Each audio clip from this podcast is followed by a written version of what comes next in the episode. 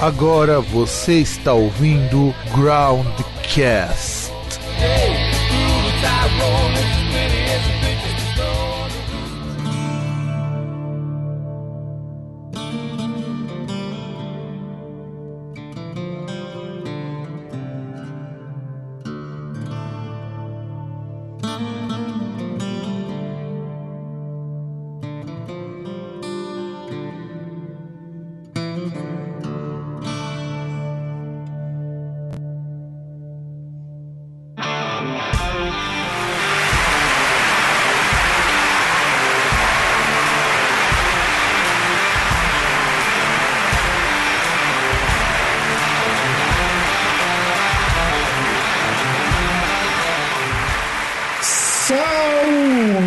so Saudações, caros ouvintes, caras ouvintes do nosso programa Groundcast. Estamos atrasados pra caralho, né? Porque afinal de contas, o Groundcast não atrasado não é o Groundcast. E eu aqui, a segunda vez tentando gravar essa jossa, porque se vocês soubessem o que acontece nos bastidores do Groundcast, vocês ficariam enojados. Eu sou o Fábio, do outro lado, aquele que. Bem, eu não tenho mais. Até, até, até perdi o gosto de, de fazer a zoação com o César, mas vai, César, se apresenta aí pro povo quando você tá arrumando seu violão aí. E esse áudio tá vazando, que uma beleza. Isso aí, o, o, o povo clama, o, o software clama. Em breve aí, é, escolham César Solo ou César Talks. César... Aí você escolhe qual nome. César Talks dá um nome bom de podcast, cara. Pior que dá um nome bom podcast. Ou até mesmo um ah, vídeo. Mas, ah, mas aí fica muito cara de empreender topster. empreender topster, eu imagino, é boa, cara. É boa. Não, não é não. Afinal de contas. Não, porque o significado é péssimo. Mas, cara, o TED Talks hoje é meio bosta também, então. Cara, o, o, TED Talks eu vou te falar que se eu vi meia hora de TED Talks foi muito. Eu olhei assim, até achei que a ideia era interessante, mas não tenho um saco pra ficar vendo essas coisas. Mas é curtinho, o TED Talks. Eu, eu uso muito em aula o TED Talks, né? Porque tem vídeos muito bons. Os, os brasileiros são todos muito ruins, cara. É, os brasileiros não viram um que presta. Aliás, até mesmo aquela nossa. Que nosso exemplo lá do não sei se era de Harvard ou era, do MIT, Orgulho Brasileiro, a, a, a Tabata Amaral do MIT lá, ela, ela, fazia o TED Talk também, não fazia? Fazia, fazia. É. A, a versão feminina do Bolsa, né? Sim. A Belpet. Exatamente, essa mesmo. que, que pra mim ela, ela nada mais é do que a, a Tabata Amaral do, do MIT, porque não, a única coisa que ela fez que, que assim, que é ruim é que ela ia um monte de trouxa pra abrir uma hamburgueria gourmet. Ah, meu, mas se bem que é aquele negócio, né? Pô, a, a, até que ponto enganar um monte de trouxa é ruim? Quando é aquele negócio, a gente tem, que você, quando você tá enganando pessoa que é muito humilde, muito pobre ou idoso, aí é ruim pro cacete. Sim, então, mas a gente tem que pensar o seguinte, vamos lá. É, um erro serve para muitas coisas, principalmente aprendizado, certo? Certo. E é muito melhor para você quando o seu aprendizado vem com o erro do outro. Concorda comigo? Concordo, plenamente.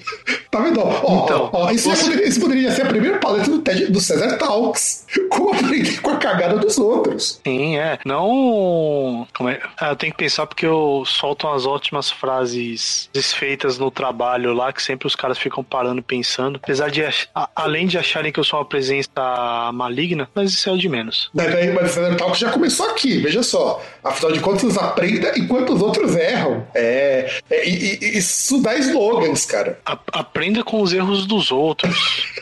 é melhor para você, é melhor para você e mantenha o seu, o seu rabo intacto. Exato. É o coach reverso, cara. É o coach reverso. É, porque como diz a, a última frase feita aqui agora, no dos outros é refresco. É refresco. Não, afinal de você aprendendo com o erro dos outros, porque antes ele do que eu. Sim. Melhor coisa, você vai ser, em vez de você fazer uma cagada, num colega seu faz a cagada e você está ali vendo o seu colega levando uma comida de rabo. E rindo para o caralho, que é importante isso. Não, rindo não, né? Você não pode rir porque você tá no mesmo ambiente, a pessoa tá te vendo, você não pode rir. Não, você não pode rir internamente. Sim, lá no fundo você tá rachando de rir, querendo até mais, Sim. mas acontece. Isso é o Cesar Talks. Eu, temos que trabalhar esse dentro do Cesar Talks porque, afinal de contas, são conselhos muito importantes, assim como o Cesar Drinks, que tem que voltar o Cesar Drinks também. Os drinks do César tem que voltar, porque tem gente que falta daquelas coisas maravilhosas do tipo a, caipirinha de pobre, que hoje ela é que esses Não. fazers são mais úteis do que nunca numa época de poucas de, de poucos recursos, de restrições sanitárias e muita vontade de ficar chapado porque não dá pra ver no Brasil sóbrio. Não, mas aí é, é meio complicado, porque na verdade é- era uma coisa que poucas vezes ele ocorreu. Era muito mais a questão no, no campo das ideias, da gente suscitar as ideias de drinks do que drinks propriamente feitos. Se bem que nós já Por fizemos, exemplo, nós, nós fizemos um, uma vez do, da, da Dolly Citrus com corote.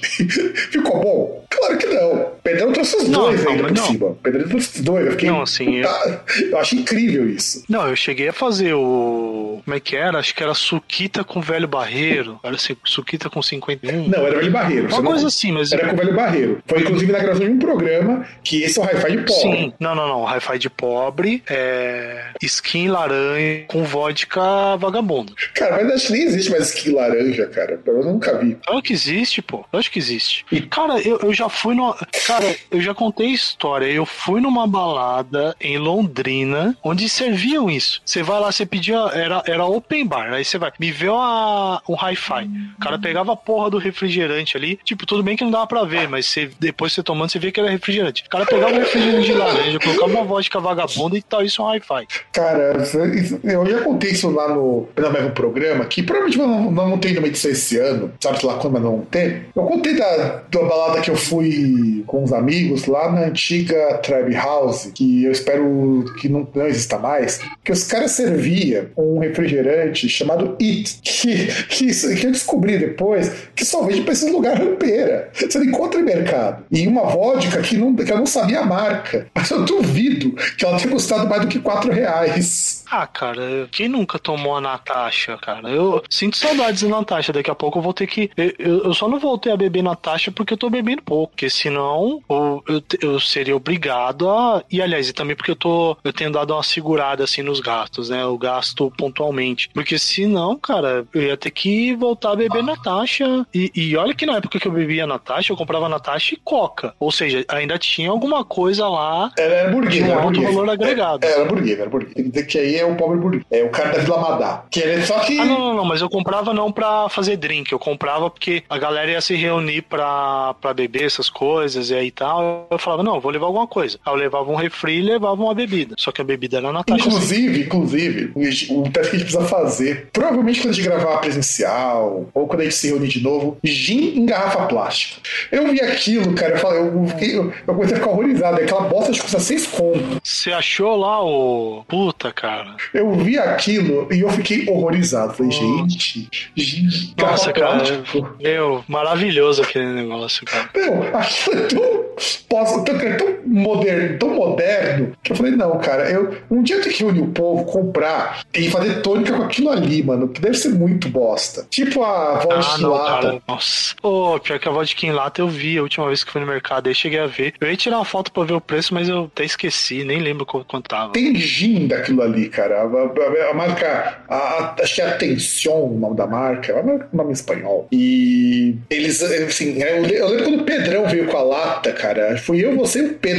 Tomamos quase metade daquela lata e, cara, não descia Nossa. aquilo. O resto ficou com medo de tomar aquilo ali, lembra? Sim. É, por sinal tem que ver aí pra, pra se reunir. Porque, pô, como eu era a última pessoa a, a tomar a segunda dose, né? E eu já tomei, então já, já dá até pra marcar aí algum dia. Pois é, pois é. Agora a gente precisa seguir tanto protocolo, a gente pode ver isso daí. Poderia ter pra essa semana, mas não sei se pode porque tá meio duro aí. Mas vamos, vamos, vamos planejar. Ah, não, não. Se for esperar quando o pessoal for ter dinheiro, esquece. É, não- Só, só, de- dependendo de como correrem as coisas, do, da vibe do Ciro de querer bagunçar o rolê, só lá pra 2023. Ah, isso é. Mas bom, você, depois dessa conversa toda que nós tínhamos jurado na outra do programa que deu errado que nós tentaríamos deixar mais curtos, mas falhamos miseravelmente.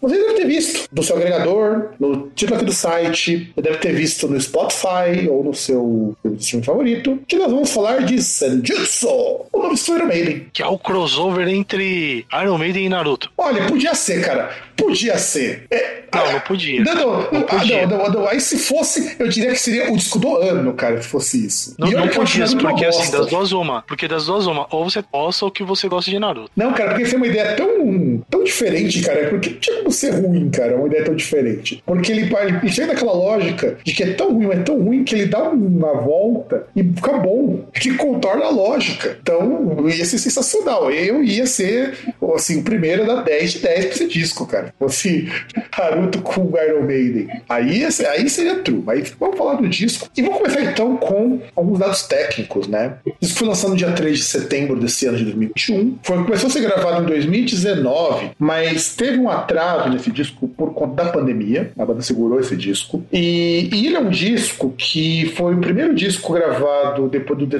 Book of Souls em 2015, ou seja, faz seis anos desde esse último disco. Inclusive, nós falamos alguma coisa em algum programa, não fizemos um programa sobre Book of Souls, mas a gente falou alguma coisa sobre esse disco, em algum programa aí, que eu não vou lembrar agora qual. E desde o Power Slave, é o primeiro disco do Iron Maiden, ou seja, faz um, umas boas décadas, que o Harris deixa que os outros ajudem ele com a composição. Inclusive, tem músicas do Murray aí, que são músicas muito boas. O é, Murray... então, é, o, é aquela questão de, assim, é que o Dave Murray, ele participava, tudo bem que é bem incipiente, assim, na a, a participação dele na, em letra, tal, essas coisas nas músicas é bem incipiente, mas é, é aquela questão. O fato do, de você ter um cara que centraliza é bom e é ruim. É ruim para quem tá na banda, porque o cara meio que ele olha assim e fala, porra, que bosta, né? Às vezes o cara vai dar uma ideia e o maluco, pô, que ideia bosta, né? Que merda que você falou aí. Porra, é, é sério mesmo, você não tem vergonha de defecar pela boca desse jeito, mas de outra forma é bom porque assim, você mantém a banda uma certa coerência. Se o cara ele é sério com isso, né? Não, com certeza. Eu acho que o mais complicado de você ter uma banda é você gerenciar todos os. toda, toda, toda a parte criativa da banda. Eu acho super difícil, acho super difícil isso daí. Mas esse disco ele resolveu fazer isso. E vamos falar da produção do A gente já até comentado, tá mal bonito quem tá falando sobre isso, mas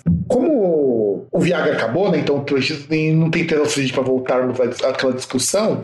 Vamos falar então o seguinte: é um disco que ele é escrito igual o, o, como vocês leem em japonês, ou seja, ele é escrito na vertical. Isso muito legal, esse conceito é bem legal. Que ele tentou incorporar o máximo que ele pôde de oriental e ele pediu para um cara escrever Senjutsu em japonês do outro lado. Também Sim. usando a escrita clássica japonesa. Só que aí ele tá meio simulando um carimbo, porque Sim. tem essa bordinha e tal. Isso é muito típico no, no Japão, inclusive é uma coisa que pouca gente sabe, mas você não é obrigado a assinar os documentos, você pode fazer um carimbo com a sua assinatura. E ele é legalmente válido. É, é muito curioso, desde que você tem, desde que ele esteja registrado, ele é legalmente válido. E ele foi. Se você pegar as letras RMN, elas imitam o estilão do logo do X Factory, que aliás é uma das homenagens do Maiden nesse disco. E ele foi produzido pelo é. Kevin Shirley. É importante falar do que é, é produtor desse disco. Que... E, e, até o estilão mesmo do Ed nesse disco, ele, ele lembra um pouco essa parte do X Factor, né? Porque você vê que não é um, um, um personagem cartunesco igual era anteriormente, né? É. Com Derek Riggs. Não, e mesmo quando você pega no Days of Death, né? Aquele Sim. Days of Death, não, não, do Book não, of Soul. Não, Days of Death, Days of Death é um, um, aprendiz de Blender lá, essas coisas, fazendo qualquer bosta. O próprio Book of Souls é um pouco menos realista, né? Embora sim. Sim, é, que tem o esquema especial. Não, o Book of... é verdade que tem o aborígene lá, né? É, é, inclusive é no mesmo estilo. Na verdade, se você parar pra ver, o estilão dessa capa é meio, meio que a mesma do, do, do Book of Death, do Book of Souls. O, o que, aliás, eu, eu, eu, gosto muito desse estilo do Iron Maiden de fazer capas só com o Edge. Da coisa meio é. simplificada, vai, não carrega tanto de elementos. É, é que é bom que, assim, o... essa questão de você passar uma, uma temática, uma mensagem da forma mais sucinta possível, né? Sim. E aí, já falando do artista, vamos falar então do Mark, depois de volta pro produtor, o Mark Wickinson. Ele foi o cara que fez a capa do Book of Souls, o que já justifica o fato de ser um Ed muito parecido no estilo, só seu Edge e nada mais. E o cara, ele fez a capa do Painkiller. E você chegou a ver a capa do single Senjutsu também? Do single do. Não Senjutsu. Eu vi a capa do clipe do. Do, single do, do, do single mesmo. Do Writing on the Wall, que é em desenho. Não, do single do Senjutsu mesmo. Que ele tem. Aliás, do single do Senjutsu. Ah, não. A capa alternativa do disco. Não, alternativa eu não vi, não, cara. Que é só o. Que é só o Ed. Que ela aparece na, na edição física do disco. Olha, isso é interessante. Porque o, Que é- Porque eu vi a capa do single. Eu até engasguei aqui no meu programa. Eu, É verdade. até os singles foram dois, né? Que é o The Writing on the Wall e Stratego. Stratego. Street to Go.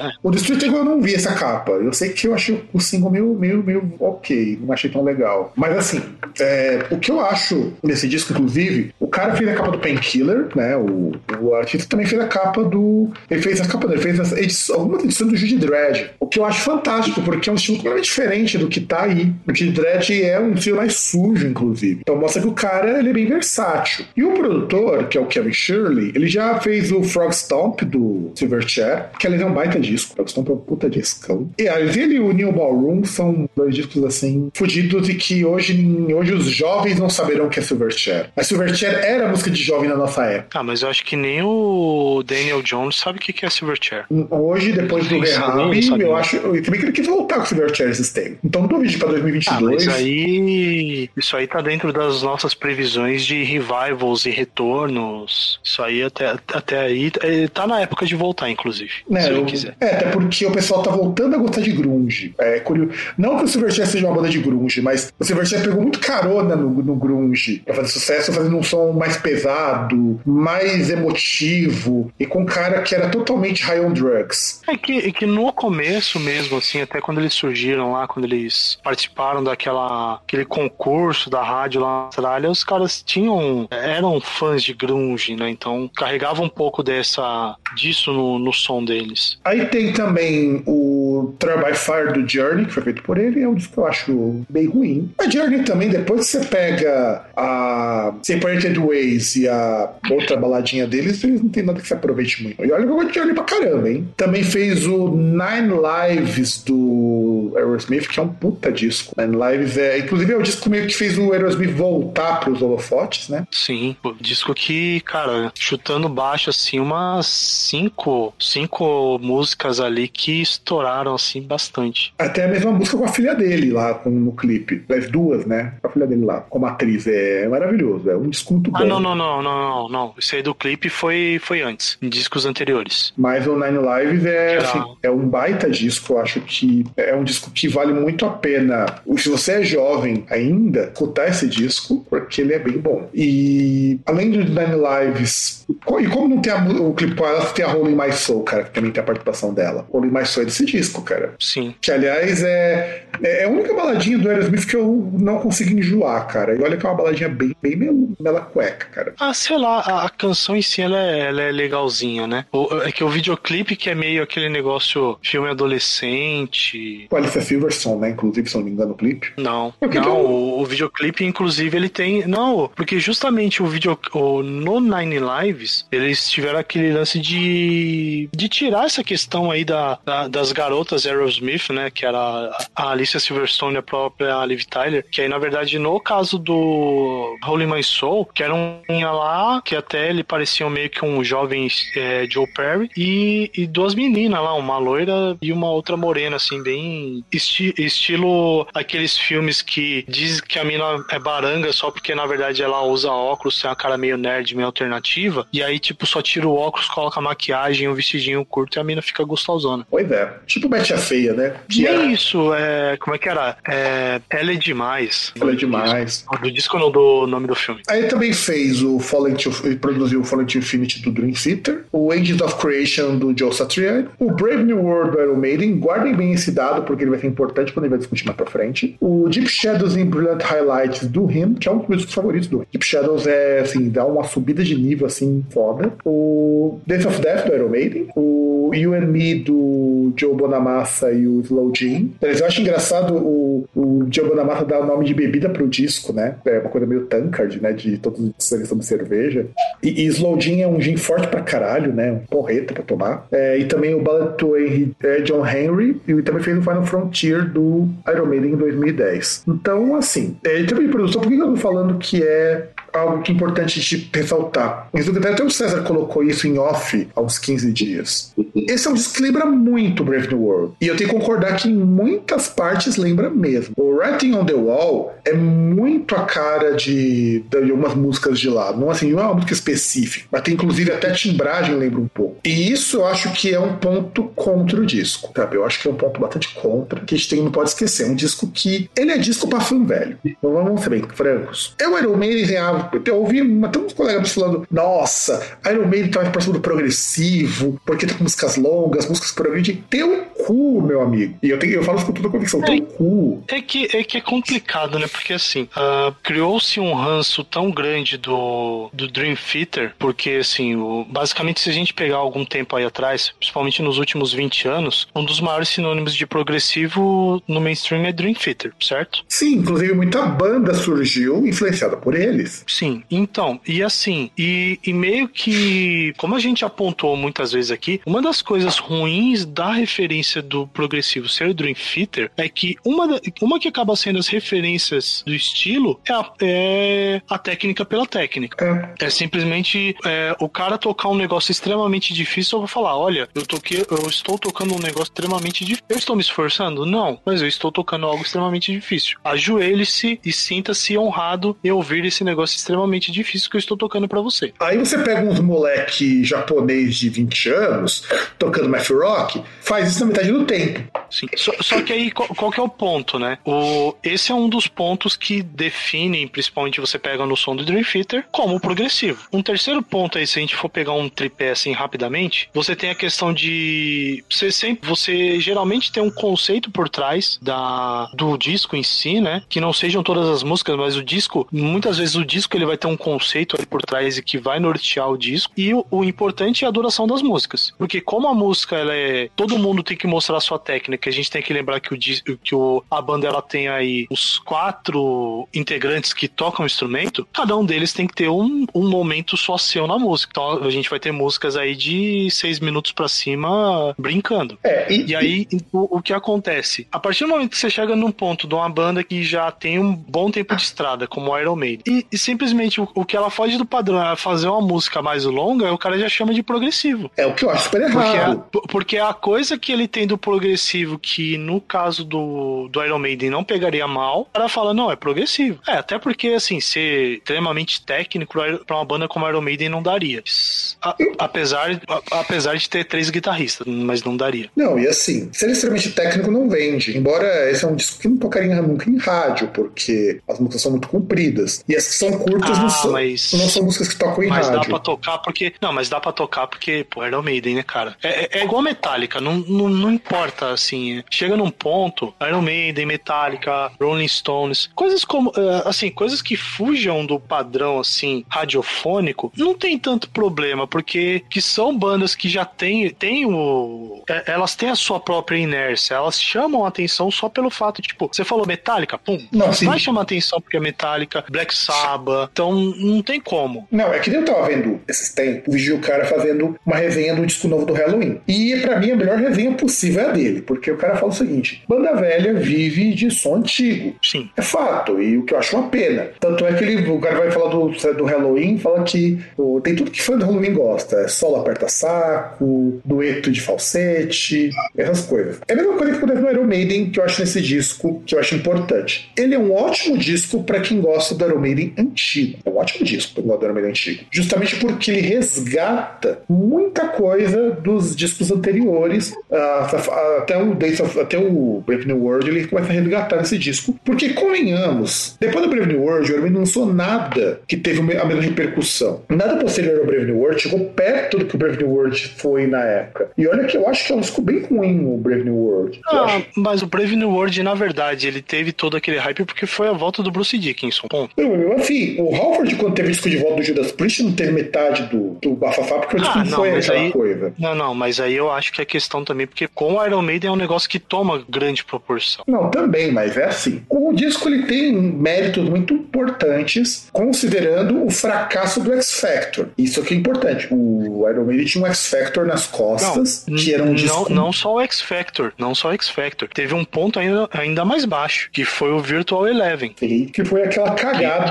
suprema do Iron Maiden. E aí eles resolveram lançar um disco que era um disco igual ao Iron Maiden antigo, só que pro começo dos anos 2000. Ok, problema nenhum. Eu, só que eu sempre, quando desde a primeira vez que eu escutei, eu sempre achei o disco meio bosta, mas tudo bem. E aí, esse é o, esse é o disco duplo pro Iron Maiden, e não é comum o Iron Maiden lançar disco duplo. Extraoficialmente, você tem alguns discos duplos, como o Ed Hunter, que é uma compilação dele, que é um jogo bem ruim, o Ed Hunter, que é um shooter, que você controla o Ed, é meio, meio, meio bizarro isso.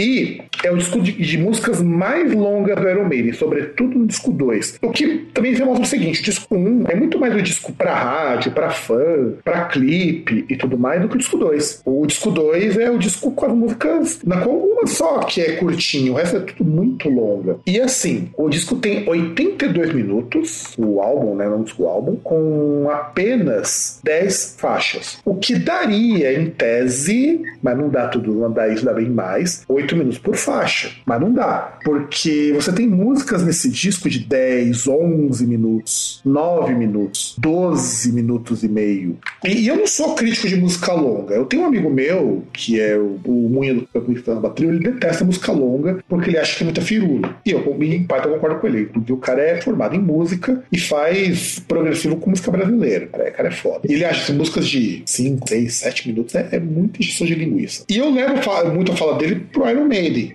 Porque uma coisa que eu sinto muito nas músicas longas é que ela fica em, em dois, duas coisas que poderiam acontecer aqui. Ou é uma música que, se você quebrar em duas, funciona do mesmo jeito, porque ele para e muda completamente a música. Ou é uma música que ele repete o motivo, o tema várias vezes ao longo da, da canção. Isso torna ela excessivamente longa. Se você tirar aquilo antes, faria a menor diferença. E tu, Trevor, o que você acha dessas músicas serem tão longas? Cara, uh, depende, porque assim, é, a, a música em si, você vai pegar ali principalmente uma música mais longa, ela é mais ou menos como um livro. Vai, vai tudo depender de ritmo.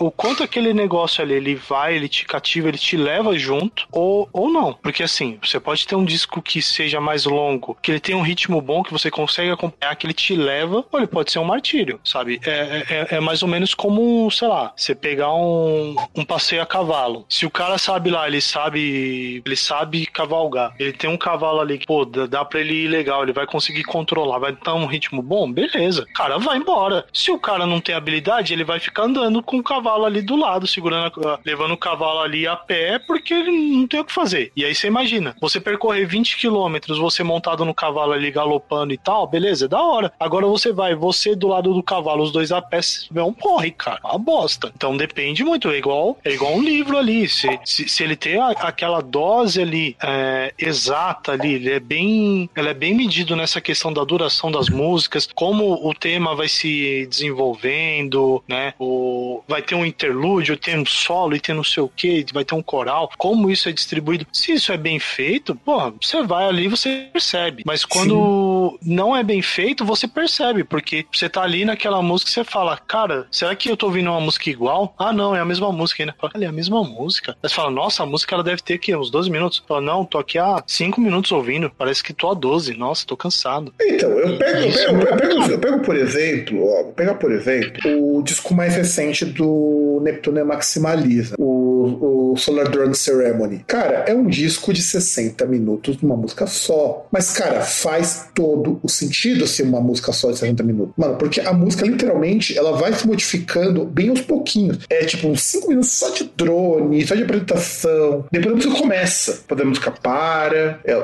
assim, é todo num ritmo que flui. É que nem vocês pegar também a Tales of Topographic Ocean do Yes, tem 24 minutos. Né? Sim, é, e, não, então eu entendo, é mais ou menos igual você pegar Massal do, do Labirinto, pô, que você tem ali que você tem o EP que é uma, uma canção só. Beleza, ele vai, ele vai te levando, Sim. você vai acompanhando. Então, assim, é, é, é até engraçado porque você chega num momento desse, às vezes parece que você tá passando por músicas diferentes, mas você tá na mesma música. É, é o mesmo registro fonográfico, mas ele vai alternando ali alguns elementos e vai mudando e vai te levando junto. Só que tem um ponto que é básico, que é ele tem que te levar junto. Se ele não te leva junto é complicado, cara. É, é a mesma coisa. É o, é, é, o pai que vai buscar o filho na escola, ele chega em casa todo contente. Ah, pô, deu tudo certo, fui lá, ah, fui na escola, ainda fui no mercado e fui não sei o quê. Aí de repente olha, ah, cadê meu filho? Puta, esqueci meu filho na escola. E aí, sabe? Não, tem, que ser, tem que ser um negócio bem feito. Não, é, é, é, é complicado a gente falar isso, mas tipo, a, as coisas elas têm que ser, ação e tem que ser pensadas. Sim. Por sim. mais que a gente pense, por mais que a gente pense em rock, ó, é, é, sexo, drogas e rock and roll, essas coisas assim, tem, tem coisas que se você não, não vai indo do, daquele jeito ali, não, não dá certo. É igual você pegar uma, uma jam do The Doors, tá ligado? Não, você tem que estar tá no clima pra poder ir, senão não vai. Mas a jam do The Doors ainda justifica porque é uma jam. Jam, ela é coisa que o cara queria tocar. Eu pego muito pelos clipes do Funkadelic, do Funkadelic Que os caras fazem uma versão de 20, 30 minutos de Magot Brain. E funciona, cara. Porra, funciona. Magot Brain já é uma música longa do Funkadelic, que é uma música fantástica. Você é ouvinte rockista se mim escutar uma música do Funkadelic Parliament, é, é uns negão que tocava bem pra caralho, e você fica chupando bola de, de Joe Petrucci, desses coisas toda, escuta Funkadelic pra você ver que é uns caras tocar música de verdade. Tanto é que o pessoal do Neptune Maximalism fala que a grande inspiração dos caras é o Funkadelic. Tanto que eles chamaram muito mais gente pra, pra compor a banda nesse último disco, né? Eram só três caras. Eles chamaram acho que uns 20 músicos para gravar o Solar Drone Ceremony. E justifica você fazer uma música de uma hora, porque, pô, como você vai aproveitar 20 músicos? 20 músicos, acho que dá uma, uma música pra caralho. Não é, não é nem que tudo que deu o Haggard que gravou uma música de 6 minutos pra 18 pessoas. Eu não acho justo isso. Você tem uma orquestra, ou como, ou como o, o Sam Ra chamava de orquestra, né? Sam Ra usava muito esse termo, que é um outro jazzista fudido. Quando teve vivo, o cara era foda, o Sam Ra. E as músicas do Sam Ra também são músicas longas. Os discos do Sam Ra tem 6, 7 músicas. Coltrane fazia muita música longa. E eu toda reprodutora de negros que faziam músicas longas, mas faz sentido. Por quê? Pra você ver que o Iron Maiden é um bando de cara com muito músculo subutilizado, que faz músicas longas que não vale a pena serem tão longas. A única ressalva que eu faço é o Writing on the Wall, porque aí até entende-se dela ser mais longa. Ela tem todo um andamento que justifica ela ser um pouco mais longa.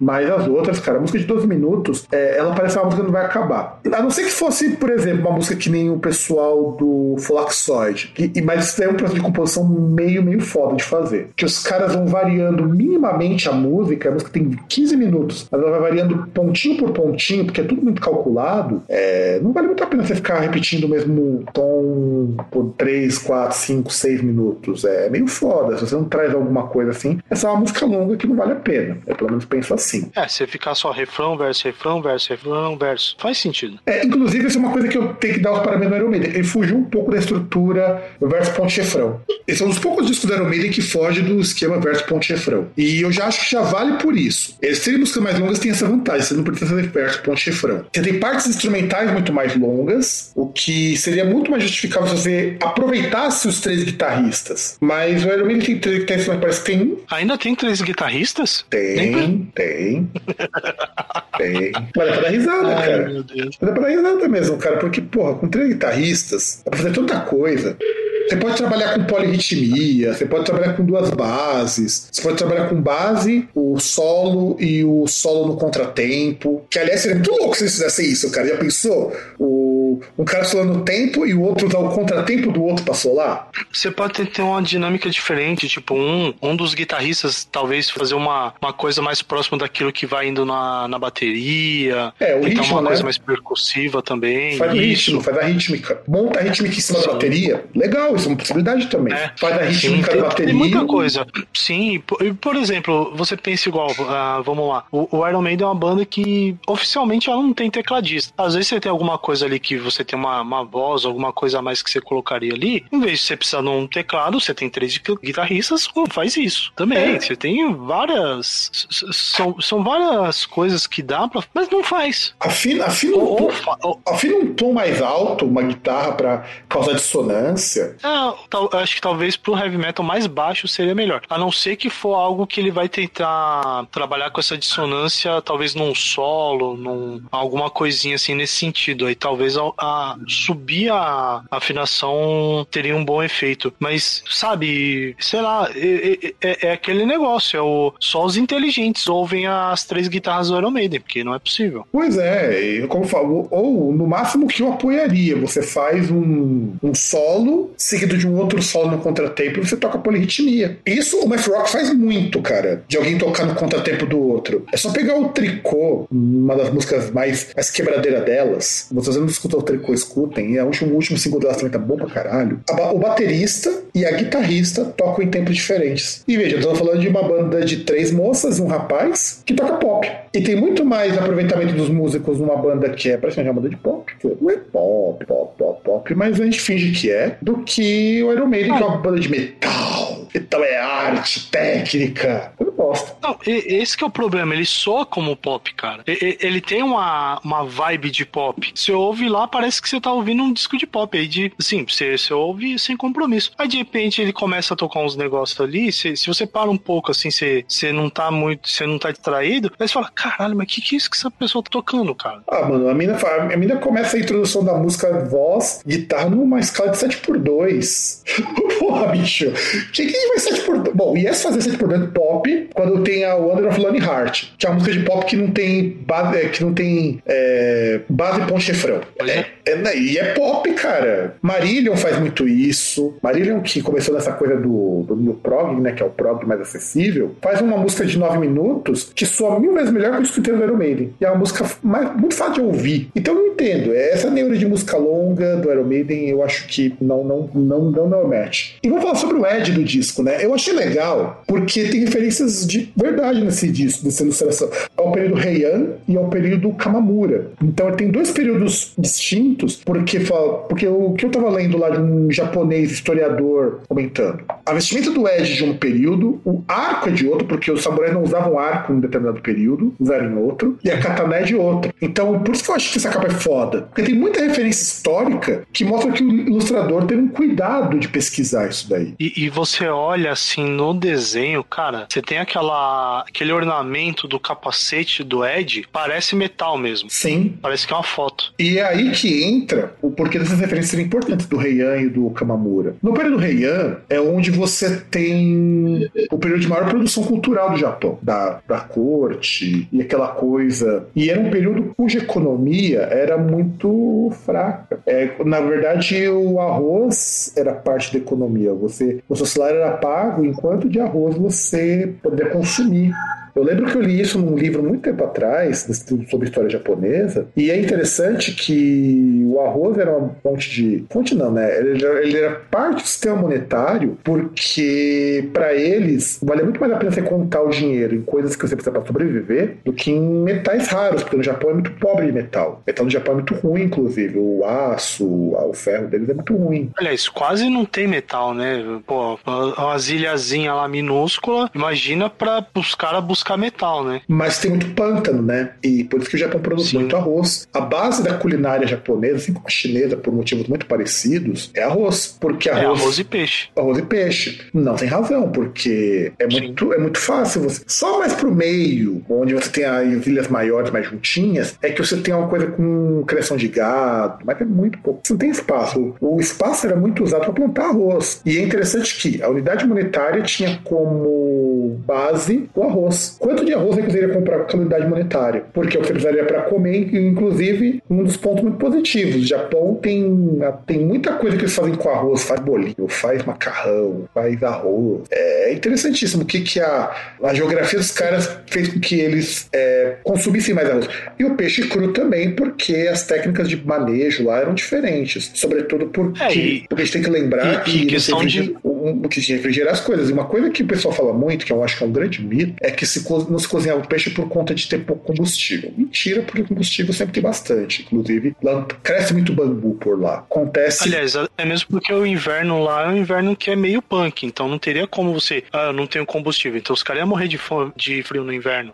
Exato. O que eu vejo, eu não lembro se. Não sei se isso é verdade, é que se preferia comer peixe cru porque era muito mais rápido para você consumir e porque então, muita gente mora próximo do mar, então não tem de você ficar refrigerando essas coisas. Quer que você pesca, É, fome. Porque, porque assim, se você for pensar, na maior parte ali do- dos locais, você tem ali uma proximidade bastante grande da região litorânea, né? Como, como são ilhas. Então, as pessoas vão consumir bastante peixe. E até mesmo essa questão de transporte mesmo, porque, pô, você transportar pro centro ali e tal, local que você não vai ter. Você não tem condições muito ali de, de, de refrigerar, de conservar o peixe. E é coisa que, sei lá, se, às vezes você vai demorar uns dois, três dias, pô, dois, três dias o peixe apodreceu. Exato, e cozinhar não precisava. Se, você, se um peixe tá bem limpinho e você tá pescando em um local bom, de uma procedência, abre aquilo lá, mete um shoyu. É que nem peruano. Peruano descobriu que metendo limão em peixe cru dava um prato legal porque o, a- o limão cozinhava o peixe. Vai fazer ceviche. É, que aí faz o. E aí os caras pegam os legumes lá tal, faz o ceviche, né? Que aliás é muito bom. Eu ia fazer esse final de semana, mas eu desisti. Nunca provei, cara. Mas tem, tem uns lugares bons que, pra comer ceviche, até, até em São Paulo dá pra achar. Mas fica.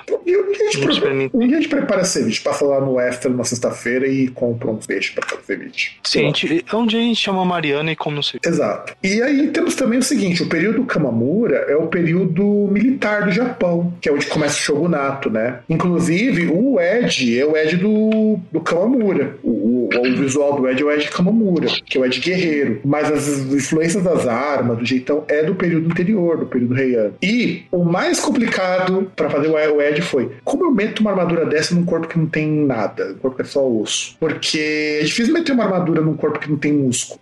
Ainda mais porque as armaduras japonesas elas eram feitas pra encaixar bem no corpo. Embora não fossem as melhores armaduras do mundo, né? A armadura europeia era mil vezes melhor nesse sentido. Eram armaduras que tinham que permitir alguma mobilidade. Já que nós temos que lembrar, Japão é um país pantanoso, em boa parte da sua extensão. Os caras andavam a cavalo muitas vezes, então tinha que conseguir subir e descer do cavalo. Então sempre... E os cavalos do Japão são cavalos minúsculos, são cavalos muito pequenos, porque o povo era mais baixo e também porque como o cavalo vai crescer numa terra que tem pouco pasto, essas coisas. Então os cavalos eram bem pequenos, então você tinha que ter uma, armadura com mobilidade. E o disco, ele vai ser ele é inspirar. Isso que eu acho uma das coisas mais bizarras. Ele é inspirado na cultura japonesa e no livro Arte da Guerra de Sun Tzu, que era chinês. Ah, mas, cara, se você for pegar muito da estratégia, assim, até mesmo estratégia militar japonesa na época ali, muita coisa é, é, é muito intercâmbio cultural com a China. E, e tinha grandes pensadores também que seguiam a linha ali baseada nos ensinamentos do Sun Tzu. É que Sun Tzu virou livro de autoajuda, cara. Eu acho foda, porque a arte da guerra não tem nada a ver com o que o pessoal de autoajuda coloca. A arte da guerra é um livro de filosofia, é um livro de guerra e tudo mais. É, de estratégia também, que é um negócio que, por exemplo, ele é um, ele é um tratado militar. Ah, o, por exemplo, um capitão, um general pega aquilo lá, ele vai ver aquilo ali, ele vai entender, pô, eu tenho que, se eu vou atuar num lugar, eu tenho que conhecer o terreno, eu tenho que, porque se eu conheço o terreno, mesmo se eu tiver em desvantagem, eu posso tentar fazer algo ali onde a minha desvantagem seja, eu, eu consiga reverter, que é mais ou menos você, você pensar igual a questão ali da Batalha dos Espartanos lá nas Termópilas, por exemplo, sabe? É, e você tem várias coisas ali, são, são vários ensinamentos que dá pra você puxar pra muitas coisas. Só que aí o, o, o coach quântico empresarial do. É aquele negócio, né? Ele, ele pega a arte da guerra e converte num bagulho desse. Tipo, daqui, daqui a pouco ele mistura com primo rico, com pai rico, pai pobre. É, exato, mas a arte da guerra não é um livro que você aplica qualquer coisa, é um livro sobre guerra. A ideia do livro é muito clara. É um livro de filosofia, a princípio, não é bem um tratado, tratado. Tratado, você tem um monte de tratados europeus, japoneses, posteriores. Mas é um livro interessante porque a arte da guerra é muito mais para falar sobre a, a, a temática da guerra enquanto evento e como se portar diante desses eventos da guerra. E acabou aí, acabou aí. Sim. E aí virou esse livro de autoajuda que é horroroso. Sim, tan- tanto que ele fala lá, até num ponto, eu não me recordo muito bem assim exatamente, mas tem um ponto que fala lá que tem batalha, assim, se você consegue vencer sem batalhar, é a vitória extrema. E aí, Que justamente ele fala, fala de batalha, mas o, o, o ideal seria não batalhar. O disco, por conta disso, ele tem letras sobre heroísmo, sobre resiliência, sobre sobrevivência. É, percebe até pelo clipe de Writing on the Wall. Writing on the Wall é bem por aí. Inclusive, você chegou a ver o clipe de Writing on the Wall, César? Ou dessa vez foi mais um que você pulou? Não, eu, eu tentei ver, cara, mas eu não. É que é uma música que comigo não. Sei lá, não, não puxou, sabe? O clipe é muito bom, inclusive. O clipe é muito bom. É muito aquela ideia de sobrevivência. Tem muito, muito do, do da ideia de estar lá no clipe de Writing on the Wall. E ele é um apelo que é menos histórico, ele é mais sentimental. E aí que você percebe o seguinte: na verdade, nenhum disco do lá muito histórico. Não é muito, muito, muito histórico, não. Não, você tem músicas. Você tem músicas. É que talvez. É que às vezes você tem um disco que, sei lá, tem duas, três músicas. Porque é igual aquele negócio. Você vai, você vai pegar o Iron Maiden e você vai ter, dependendo ali do disco, você vai pegar vários que vai ter. Ah, uma música que tem referência à literatura, uma música que tem a referência a um personagem histórico, uma música que tem a referência, sei lá, a um filme. É, é, é sempre uma salada.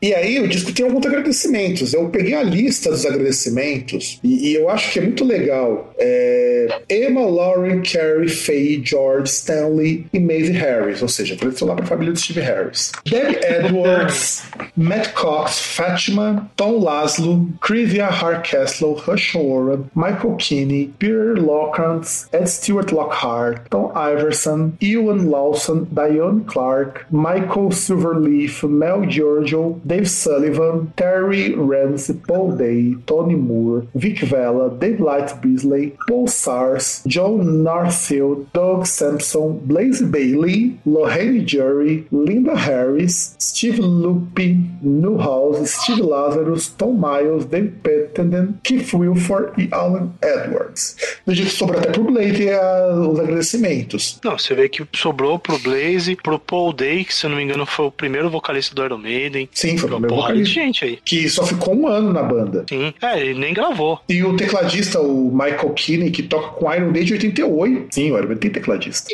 O Blaze Bailey, que ficou cinco anos na banda. O Terry Rance e o Dave Sullivan, que ficaram no Iron Maiden junto com o Paul Day. O Tony Moore, que foi membro do Iron Maiden 77, que eles tiveram um tecladista, o Tony Moore. O Doug Sampson, que ficou dois anos, 77 79. O Paul Sars, que era parte do Gypsy Kiss, que foi a primeira banda do Harris. O Vic Vela, que é o tour manager deles, trabalhou lá no começo do Iron Maiden. O Dave Beasley, né, que foi designer de palco, que ficou de 75 a 86. O Tony Miles, que ficou um ano só na banda, de 78, como tecladista. O Keith Wilford, que é fundador e do clube do Iron Maiden, né, o Iron Maiden Fan Club, foi presidente até 1990. O Tom Newton, que trabalhou no discos The Book of Souls, Live Chapter, The Night and Dead Legacy of the Beast, Live in Mexico, são dois discos ao vivo dele. O Andy Curran, que foi integrante do Coming Hatch e que montou uma banda com o Alex Lifeson, do Rush, só.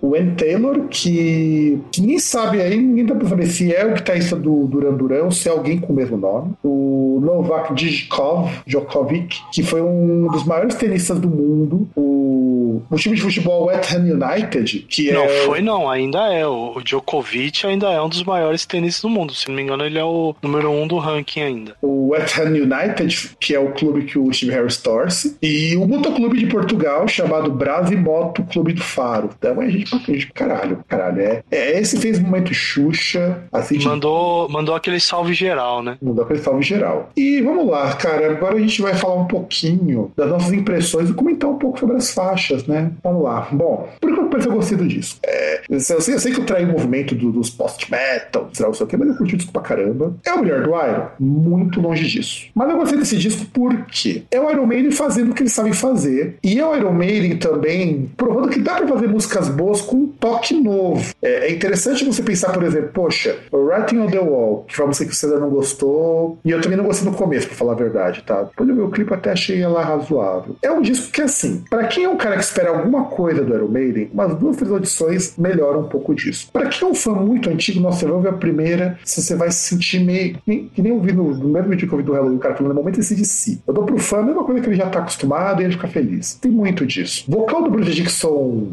aquela coisa meio épica tal, mas, mano, você vai ter esse monte de música. E funciona pro Iron Maiden. Não que eu seria contra o Iron Maiden fazer uma grande mudança de som, mas considerando que os discos anteriores é o Iron Maiden fazendo o que ele sabe fazer de forma péssima, esse é ok. Não vale todo esse frisson, todo esse bafafá, não sei o que. Mas eu acho que é um disco bem legal. O Indo Iron Maiden é um disco bem bom. De, se eu fosse dar uma nota, se fosse dar uma nota, ele provavelmente seria próximo do 7. Não mais do que isso, porque mais do que isso é, é dizer que o disco é bom de verdade e não chega nisso. Agora vamos lá, César, pode malhar o disco. Bom, não vou malhar o disco, porque na verdade tem, cara, tem, tem pontos assim que infelizmente tem, tem que levantar. Por exemplo, a, a gente brincou aqui falando, pô, são, são quantos discos já, cara? Acho que já são cinco discos. Que o Iron Maiden tem três guitarristas. Mas não parece, sabe? O Nick Jazz é, é, aquele cara que, sabe, eles chegam no bar, o cara chegou, oh, primeira rodada, oh, rodada aqui, as primeiras é minha, beleza? Tipo, o cara ele, ele banca a breja, sei lá. O cara deve ser muito, muito gente fina, cara. Porque eu não consigo entender por que diabos esse cara continua no Iron Maiden. Porque você não ouve o cara tocando, sabe? E, e, e, e tem um outro ponto que para mim é foda, que assim, é, eu, assim, tipo, para resumir o disco em uma expressão, é déjà vu. Porque assim, o, você pega o som de guitarra, timbre assim de guitarra, parece muito aquilo que você já ouviu lá no Brave New World. Em algumas sabe? músicas sim, não em todas, em algumas músicas sim. Não, muito... não, então, mas o. Você tem muita música que essa, volta essa lembrança. Você tem muita coisa que volta pro X Factory. É, então, mas é aí que tá.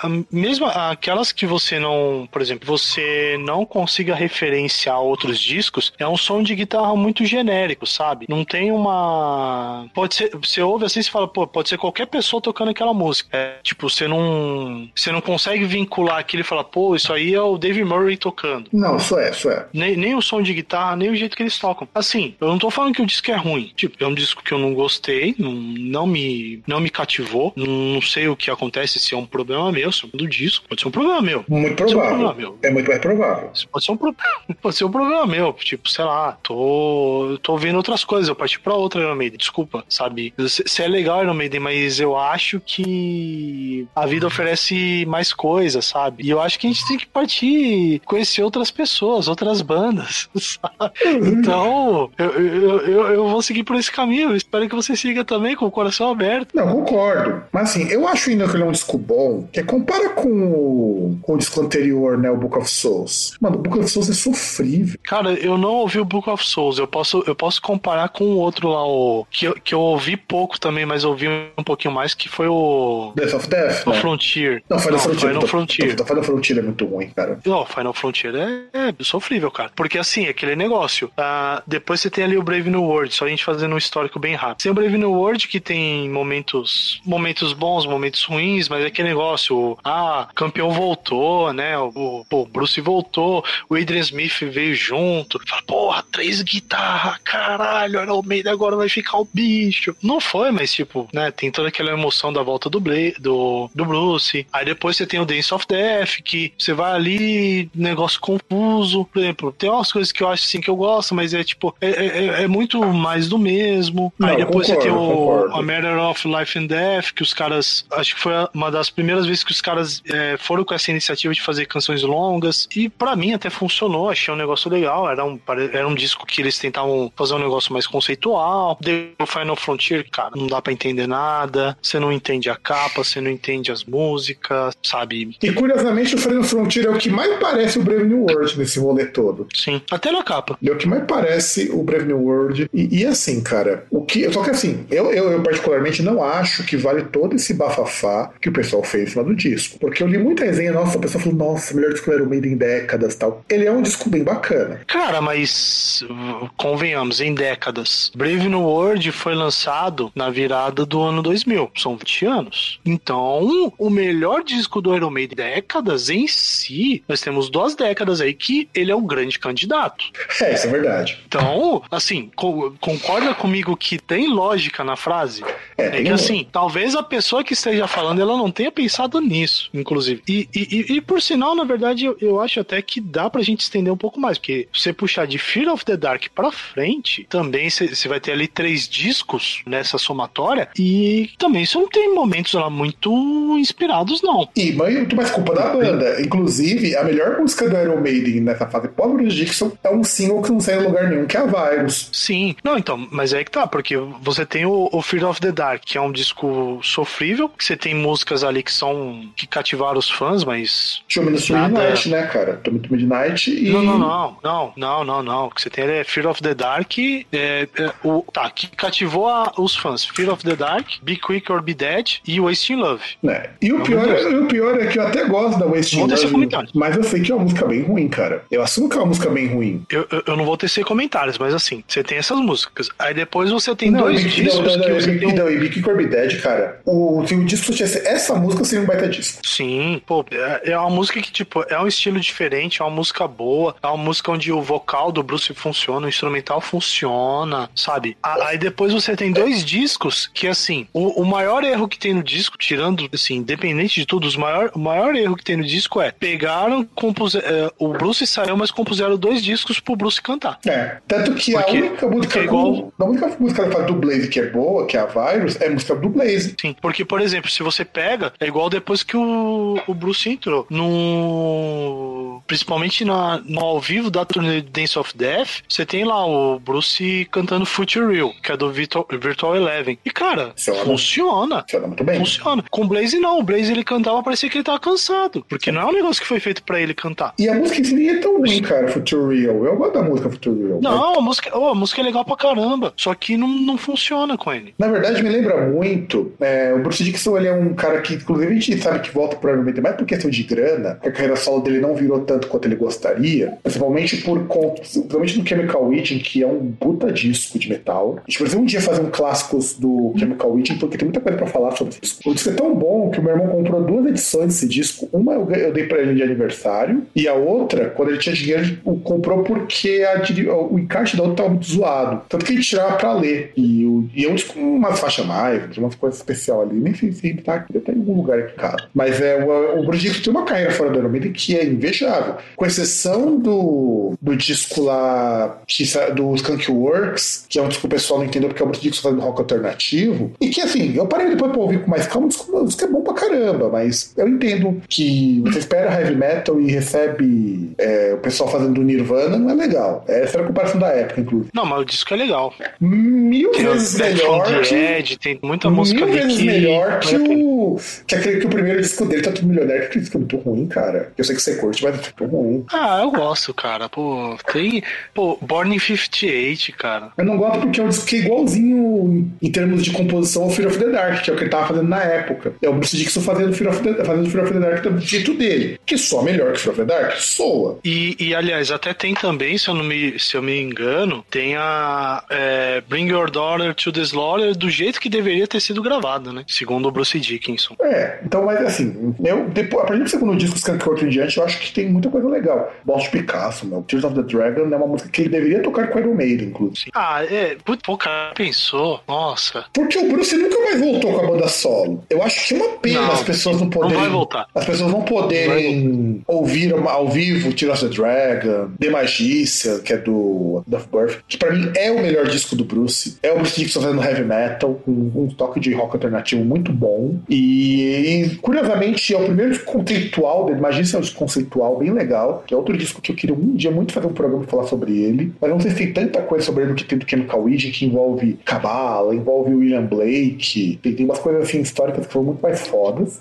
E é o favorito do meu irmão. Eu gosto mais do Acid of Birth, porque para mim é o Bruce no auge da voz, a banda no auge, que é, inclusive era o disco que entra o Adrian Smith, se eu não me engano. Não lembro se, não, lembro se ele entrou no Baltic Picasso, se ele entrou nesse, mas acho que ele entrou nesse daí. E, e é muito legal, cara. Eu, eu poderia destacar mil momentos do Acid of Birth, são muito bons. Acho que não tem uma música que eu digo que é ruim. Só Ômega, que é a música mais fraca, porque é de encerramento, mas tem uma, uma temática meio fim do mundo, meio pós-apocalíptica, que é bem legal. A letra dela é muito legal. E aí você pega do, Bruce, do Iron Maiden e você tem Senjutsu, que beleza, é um disco sobre guerra. Tem um clipe muito maneiro de Writing on the Wall. E tem só isso. Se você disser, puta, é um bom disco de heavy metal, eu concordo. É o melhor disco do Iron Maiden em décadas? Muito difícil, cara. Nas últimas duas, sim. Provavelmente, provavelmente. Talvez, talvez. É, é que, por exemplo, se falar César, pra você, cara, que A Matter of Life and Death, assim, pra mim eu entendi o conceito do disco, pra mim foi muito legal. Isso, sei lá, eu, eu acho que, assim, eu não sei se a pessoa que fala que é o melhor disco do Iron Maiden em décadas quis dizer isso que a gente tá pegando, mas se for isso, a pessoa tá certa. Que se a gente for pegar de, desde Fear of the Dark pra cá, É. dá pra. É, de 92 pra frente, né? 91 pra frente,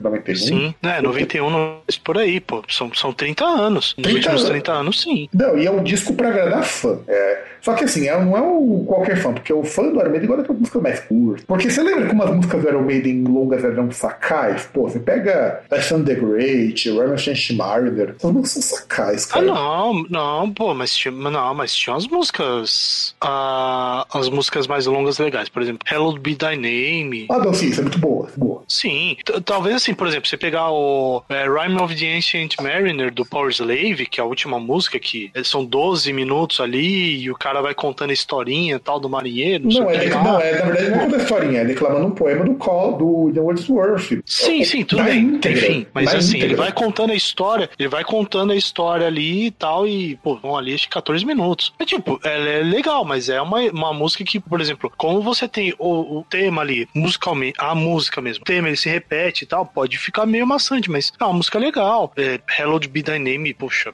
que musicão. Aliás, Hello Tem Be Thy. Name, ela é um exemplo do que seria uma música prog do Iron Maiden. Sim. Porque no Thy Name você tem uma música que tem andamento, ela se modifica, o refrão e a, e a ponte não são iguais. Aliás, inclusive é uma música que foge do esquema é, base ponte refrão, do verso ponte refrão. Até, o, até, o, até o, o, o riff mesmo inicial é um negócio bastante diferente daquilo que o Iron Maiden já tinha feito. Não chegaram a repetir algo parecido, igual aquele riff da introdução. É, e aquilo ali é muito influência de Black Sabbath também. Aquela questão de, de uso. Eu, eu acho que nem Black Sabbath, porque é aquela questão de uso de oitava, sabe? Você ter o, o intervalo de oitava ali, principalmente mais agudo, assim, cara, é, é um negócio que não. O, o Iron Maiden não, não havia feito algo assim e não fez depois. E, e, assim, é uma música que não é nossa, não é uma música chata. Claro que a gente vai lembrar, por exemplo, o que, o que você teria de prog do Iron Maiden, conceitual, é o Seventh Son of, of a Seventh Son. Verdade, verdade. Que aí é, é, é, um, é algo que, assim, é ponto pacífico. Ou você ama ou você odeia. Não, é um disco. Eu acho que É um disco que não dá. É, é um disco que não te dá muita margem pra meio termo. É um disco que eles estão pisando muito na bola já, mas é um baita disco. Eu- é, tanto é que pra mim o Iron Maiden ele é bom até o Power Slave. Depois ele vai piorando. Até que ele chega Ah, no Fear of the Dark piorando. e, e não tem mais onde piorar. Que o Fear of the Dark é o ápice do. Porque daquilo ali ele só mantém o padrão.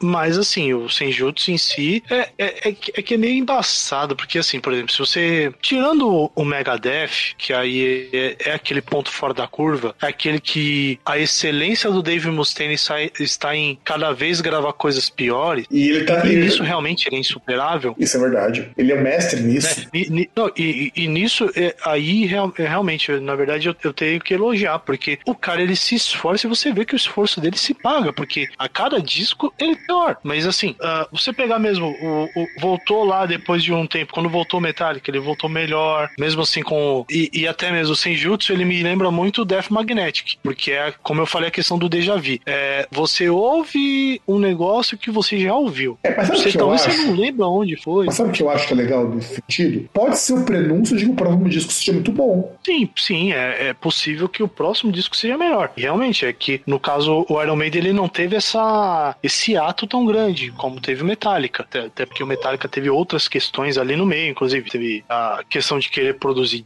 é, filme e a questão das apresentações especiais ali com orquestra e integrante que vai pra reabilitação e tal, não sei o que lá. Gravar o disco, gravar o disco com o Lou Reed também, que é um disco do Lou Ah, Reed, não. não. é um disco do Metallica, é um disco do Lou Reed. Ah, cara, o Que disco que é bom. dessas Não, cara, o coisas? disco é bom, meu. Não vem mais não, o disco é bom. Esse é um disco pra quem gosta de metal. É só isso.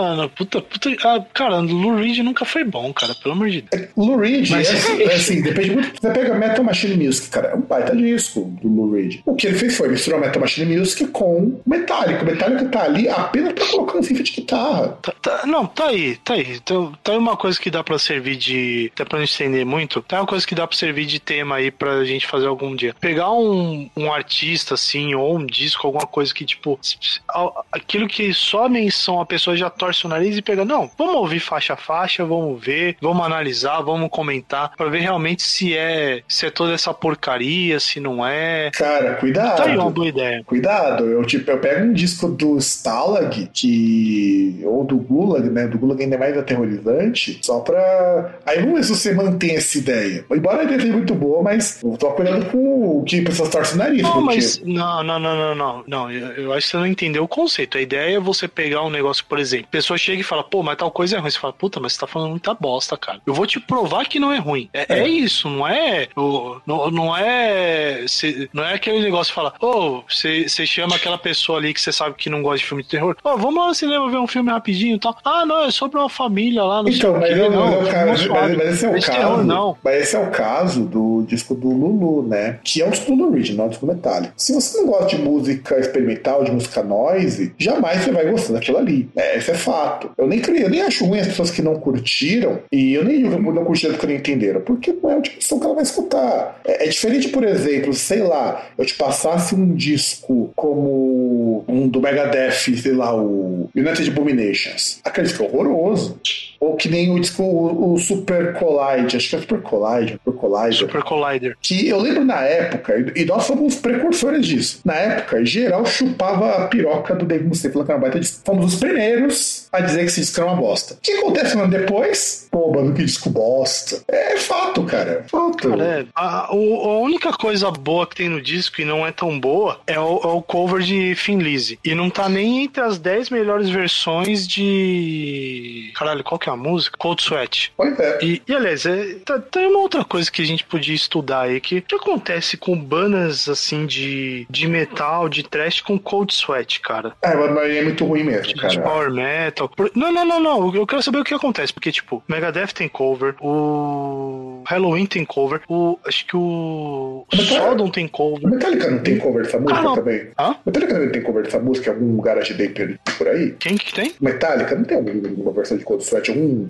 garage day, algum disco desse da vida? Cara. pss, Talvez tenha algum bootleg, alguma coisa, mas não vou lembrar, cara. Mas assim, porra, tem uma porrada de banda que tem cover dessa música. Tipo, música é muito louca, né? Sabe? É, é uma música que tem, assim, o Phil Lynott, assim, cantando no fino, assim, sabe? É, cara cantando de terno, cara representando ali a, instrumental da banda, assim, tipo, impecável. Mas eu não entendo que tanta banda faz cover dessa música apenas. E, e o pior que você tem, assim, né? É, Cold Sweat, ele. Eu acho que é um grande exemplo de. Não só Cold Sweat, né? Eu acho que tem Live. É um exemplo de banda que. que podia ter dado certo e não deu, né? Por conta de muito de racismo, né? É, que tem vários elementos, né? Racismo. A gente tem que lembrar que é uma banda ali da, da Irlanda, então já não é, né? Sim, vamos pensar, por exemplo, não é uma banda que está num, entre aspas, num grande centro, né? Tipo, ela, ela tá um pouco fora do eixo ali onde ela poderia ter mais sucesso, né? Talvez se ela fosse uma banda de Londres, ela teria tido mais sucesso,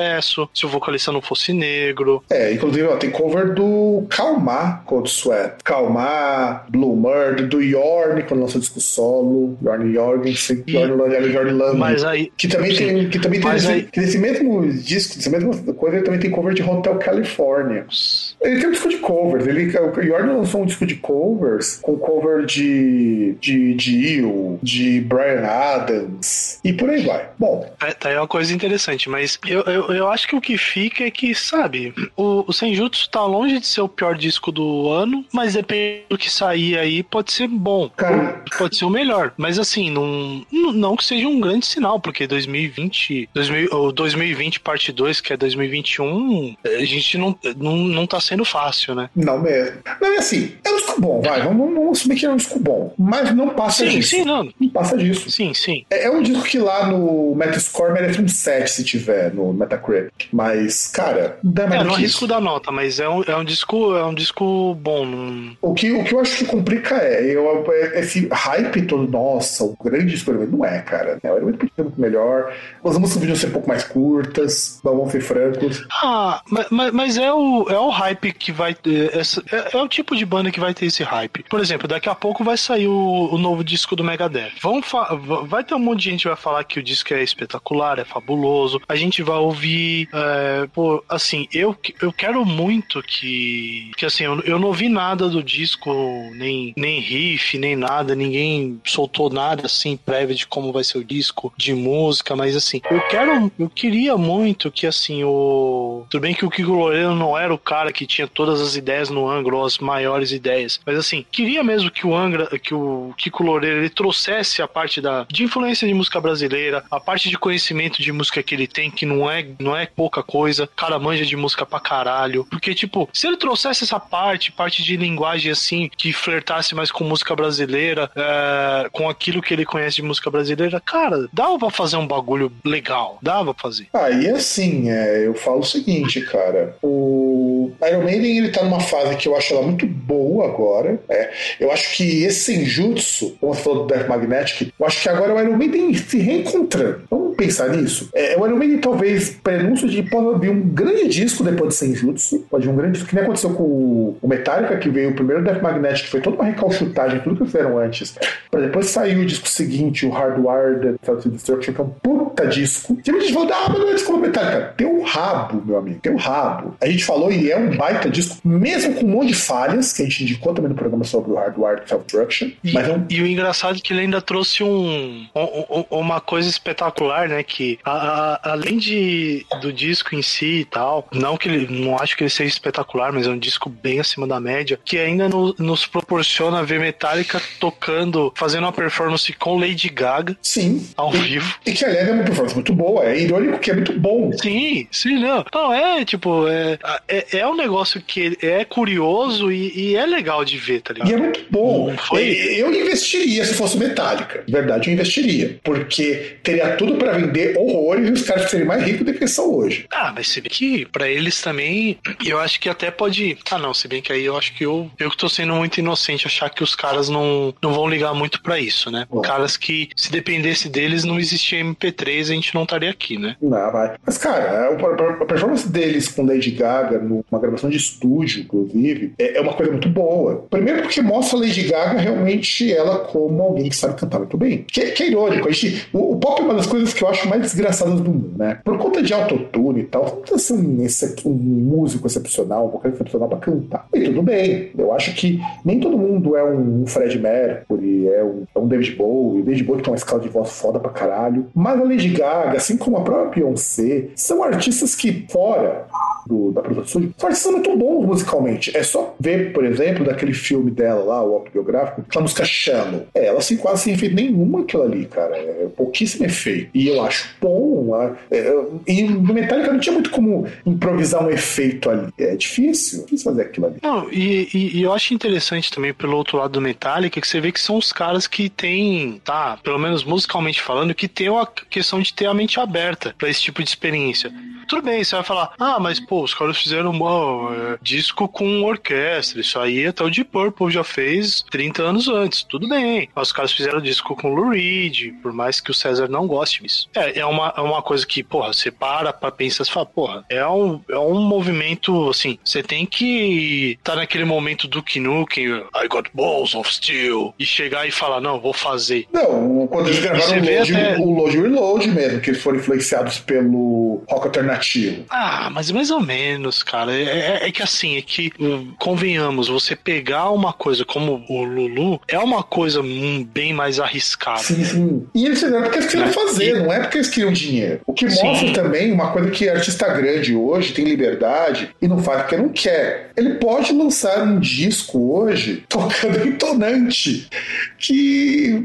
Tonante com aqueles pedal zoom, assim, bem, bem em caixa de abelha. E vai vender, Cara, mas- caralho. Mas, mas, o pior, mas o pior é que se você for ver, se tiver guitarra tonante vendendo atualmente, deve ser um instrumento pelo menos tocável, cara, né? Igual era a- na década de 90. Isso que é triste, até esse meme a gente tá perdendo. Não, você quer, Mas- você quer ver que a gente É. perdeu de meme também, cara? Eu descobri que uma moça, né, que tá isso, ela toca com Washburn e ela ama Washburn. E até que até Não, uns anos Washburn- atrás. Até uns anos atrás, uma época aí. que o Washburn por muito tempo foi uma guitarra, guitarra de iniciante, porque era a guitarra mais barata que você comprava. Era mais barata que a tonante, Sim. cara.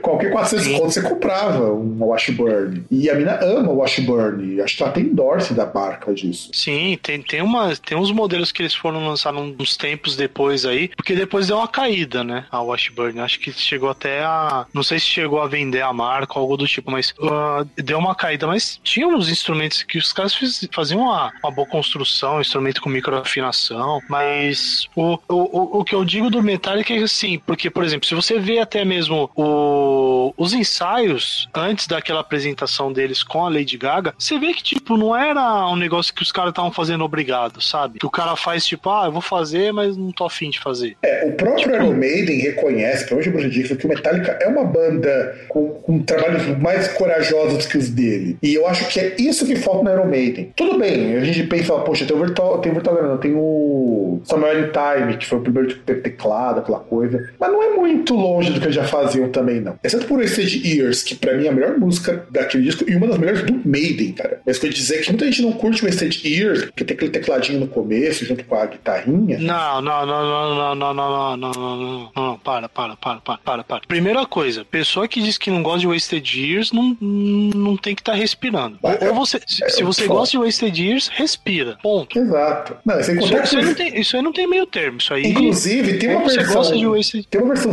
synthwave que fizeram dessa música, não é o artista, que ficou do caralho, meu, porque encaixa, é, é muito cara desse, desse synth pop, a música, é um synth pop tocado pelo Iron Maiden. Sim, se você tirar a guitarra ali, o, aquele riffzinho e tal, é, é totalmente. Até a batidinha, a bateria não é uma bateria assim, metal, metal, metal. E é assim, o que o Iron Maiden mais arriscou. O pessoal não curtiu tanto aquele disco, o pessoal acha até o No Prayer for the Dying é melhor em termos de venda na época, né? O que eu acho uma pena, porque o No Prayer for the Dying, cara, mano, é, Ah, cara, eu, eu gosto de Holy Smoke, cara.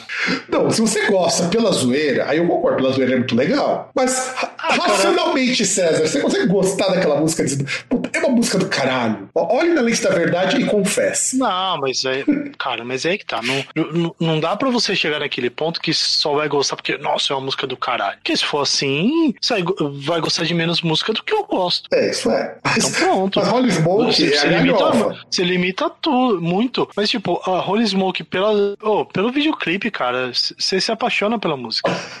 Não, mas é Pô, os caras no, os cara no trator passando num campo lá de margaridas, pelo amor de Deus. Ou girassóis, sei lá. Não, é, Puta, e, cara. e a É. guitarra- e a guitarrinha rosa também é muito show. É, os, os caras jogando futebol, cara, tocando guitarra. É, mas é, mas é assim, só, só não é melhor do que o clipe de Holy Thunder Force do Rhapsody, que é o que é os caras brincando de espadinha. Aquele é o melhor clipe de todos. Pô, Holy Smoke pra mim é tipo um. É um, é um clipe tipo é, Norwegian Reggaeton não intencional. É, não, eu acho que é intencional, cara. É muito intencional. Não, não também. intencional, porque eu, imagino que os caras eles queriam fazer um negócio que, tipo, fosse zoeira, mas sem cara de paródia. E acabou ficando com cara de paródia porque era da zoeira. E é isso. Então, gente, só pra gente poder concluir, já que nós estamos falando de outras bandas não do, não do Iron Maiden, né?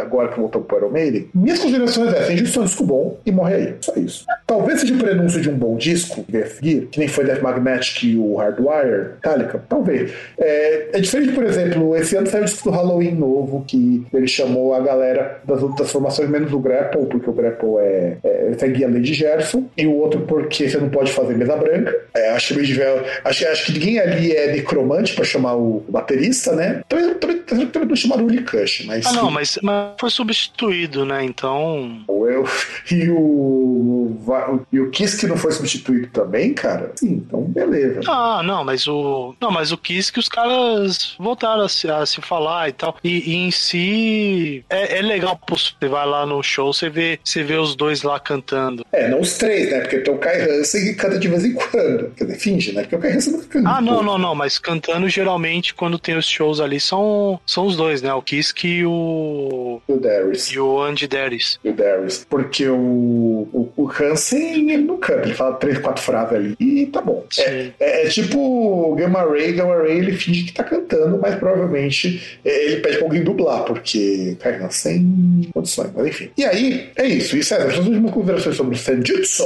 Ah, ouve aí o disco tal. Vai lá, curte. Vai dar pra curtir? Dá, dá pra curtir. Eu não curti, mas paciência. Fa- Faz parte, eu acho que. Depende. Eu acho que vai depender muito do humor que você tiver quando você for ouvir. Acho acho que vale a pena ouvir. E é isso, gente. Então, é, nas redes sociais, tudo Groundcast, exceto no Instagram, que é Groundcast Brasil. E eu acho que é isso, né, César? Tem o contato.groundcast.com.br nosso e-mail, o groundcast.com.br na, no site, dá um page pra gente. E também são os programas, se você não gostar de ouvir pelo streaming. E mais alguma coisa, César? Ah, sei lá, cara, acho que não tem nem recado. Sei lá, aproveitem esse fim de ano aí, esse tentativa de voltar ao normal, não sei, que alguns estão tendo, outros não. É que a gente não, não é, seja um cuz... Não esqueça do álcool em gel, das máscaras, de evitar aglomeração. Não, não, não seja cuzão, né? Porque não adianta nada você ir pra festinha com os seus, os seus 20, 30 amigos, ir pra suas baladinhas lá com 200 pessoas e depois falar que não vai pra aglomeração, porque tecnicamente isso é aglomeração, né? Não é, não é porque você tá junto com a galerinha lá que. sua galerinha burguesa safada que você não tá aglomerando. Exatamente. E é isso, gente. Ficamos por aqui e a gente. A única, a na verdade, que a gente tem pro, pro final desse programa, espero que até a publicação dele já tenha resolvido, mas que filho da puta é o cara que gasta dinheiro com remédio que não funciona e não quer gastar dinheiro comprando absorvente para moças porque acha que o gasta demais. É, é só isso que eu tenho pra dizer. Ah, é verdade. Você me lembrou um ponto importante, mas só para falar pra gente não ficar enrolando demais. Ouvir Dr. Phoebs é de morte. É verdade. Dr. F Dr. Phoebs e Armored Down, as bandas são de matar. É isso. Sim. São bandas são de matar. Matar é, de diarreia. É que, é que de morte é uma gíria meio antiga, talvez os mais jovens não conheçam. Mas as duas são de matar. São, são matadoras. Matadoras. O som é matador. E, e os membros também, mas é, é, é, outro rolê. E se você não tá sabendo, sabe o que a gente tá falando, acompanhe os noticiários e a CPI, porque. Panama Papers. Panama, Panama Papers. Papers, né? Panama Papers também. Tudo isso daí pra você poder acompanhar e entender esse recado. Então, um grande abraço para todo mundo e nos vemos no próximo programa, que sei lá quando ele sai. Então, tchau!